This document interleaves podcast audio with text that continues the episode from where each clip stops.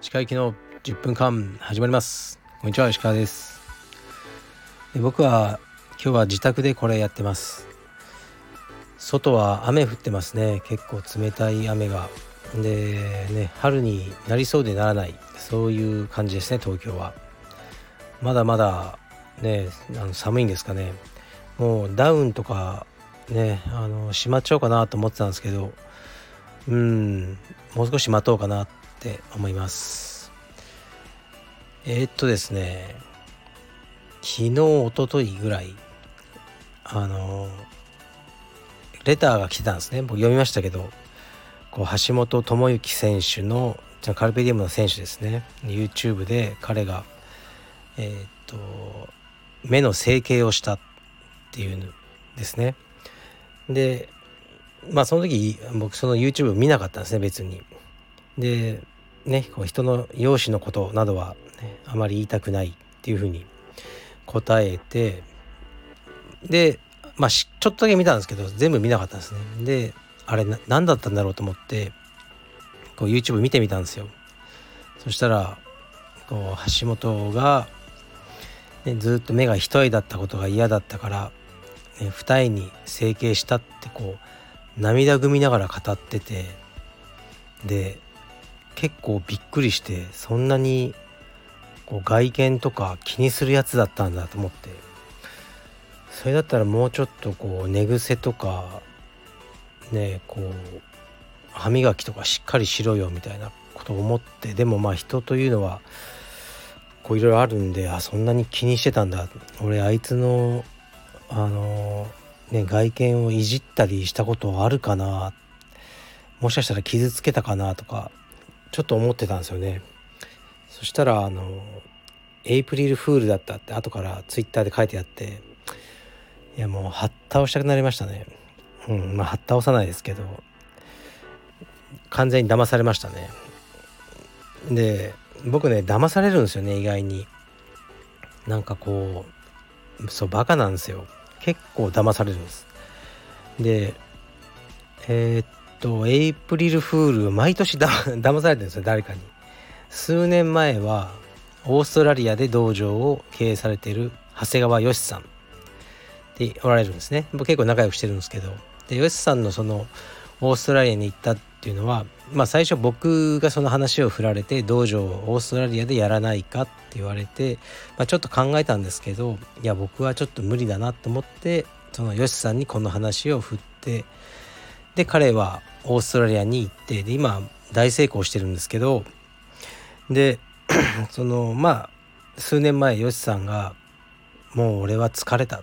日本に帰るよ」ってこあのフェイスブックに書いてあって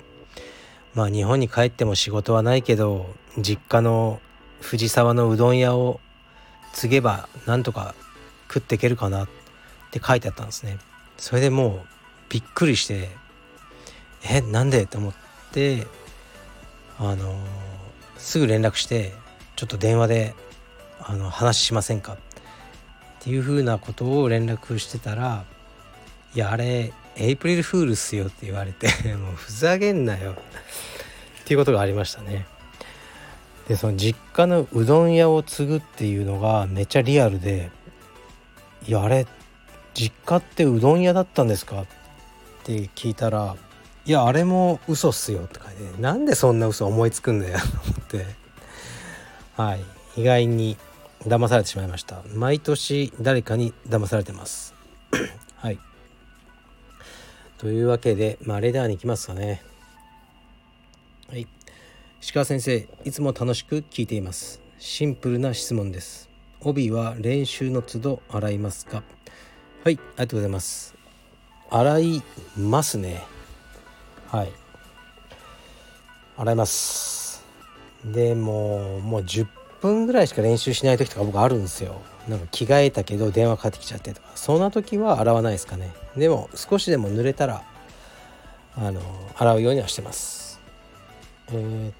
と次いきます。こんばんは。いつも楽しく拝聴させていただいております。私は地方で柔術道場に通っています。日系ブラジル人の先生で生徒は日本人とブラジル人の割合が半々くらいです。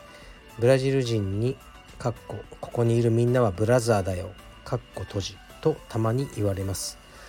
最初はすごく嬉しかったのですが10年経っても正直あまり理解できないところがあります。私は自分の殻に閉じこもっているのでしょうか。柔術の集まりに家族とか連れてくるブラジル人のように私はできません。でもハグは好きです。今日の放送かっこ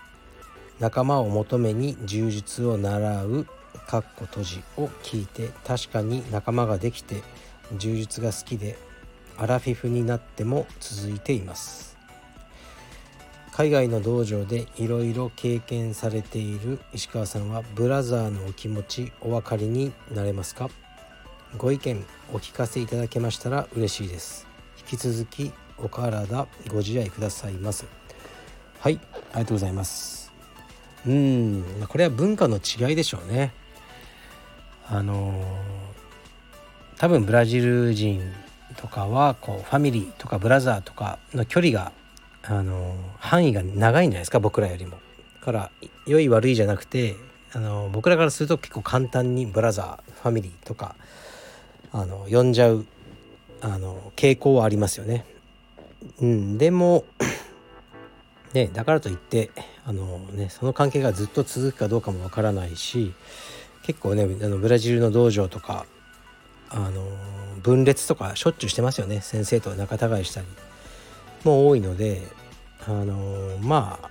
最初にこうねブラザーとかファミリーとかこう言うのがね早いっていうだけなんじゃないでしょうか。でもそれで本当にねあのファミリー、ね、のようになってる人もいますしそうでない人もいるんですけどとりあえずこう充実の道場仲間とかをこうね全部ブラザーとかファミリーとか呼びがちっていうのはもうカルチャーとしてあると思いますね。で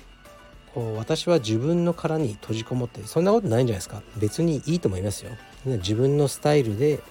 やれば良いと思います。ここはもう文化の違いです。うちのその青山もこうなんかブラザーとかファミリーとか言ってないですよ全然。で僕はあの困った時は助け合おうぜって言ってるぐらいですね普段からそんなにベタベタする必要はないと思いますしえー、っと僕もね相談をがあったらね真摯に答えるようにしますけどこう自分からなんかねいろいろやってるわけではないですね。でこれはたまに僕は言うんですけどファミリーとかブラザーってね例えば僕の家族がねこう腎臓が悪くなって腎臓って2つあるから1つ取って僕があげてもとりあえず僕の体僕はね死にはしないんですよ。まああまり良くないとはされてるみたいですけどだからうちの息子娘妻が腎臓がなんか悪くなって片方移植が必要だったらもちろん僕はあのあげます僕の腎臓でその範囲っていうのは人によって違うと思うんですよねあの自分のお父さんお母さんでもねあげるという人もいればいやもうお母さんにはあげないとかね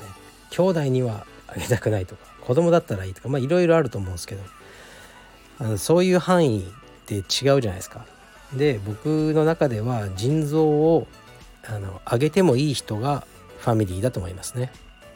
だから安易にファミリーファミリーとか言ってじゃあね腎臓を上げれるのって言ったらいやそれはちょちょっとみたい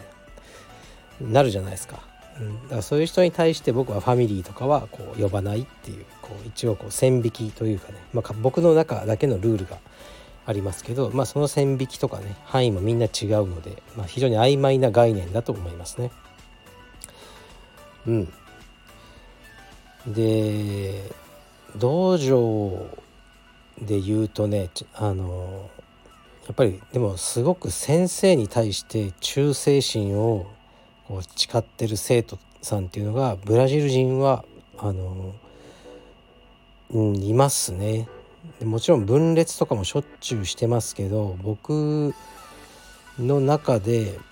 えー、っとあるのがこの間この間でもないかな。2年ぐらい前ですかね。にあの日本に来てたアラン・フィンフォーですね、まあ、有名選手の。もう40歳になっちゃったのかなこの間。アラン・フィンフォーは、えー、っとずっとヒカジーニョヒカルド・ビエラの生徒ですね。ですから、まあ、チェックマットですね今。彼は本当に忠誠心がすごいと思いますね。いろんな人が離れていったりしたんですけどあのー、彼はずっと離れてなくてで常にね、まあ、ヒカジーニョって最近近年いろいろあってあの、まあ、良くない噂みたいなのもあったんですねその真偽はわからないですね僕は。でもこうまあフィンフォーはその辺もねなんかこううんかばってでずっとこう忠誠を誓ってるという感じですね。でたまたまフィンフォーが日本あのカルペディエムでね指導とかしてくれた時にコブリーニャ先生の、えーとね、息子さんケネディも日本に来てたんですね試合かなんかで。で道場で一緒になって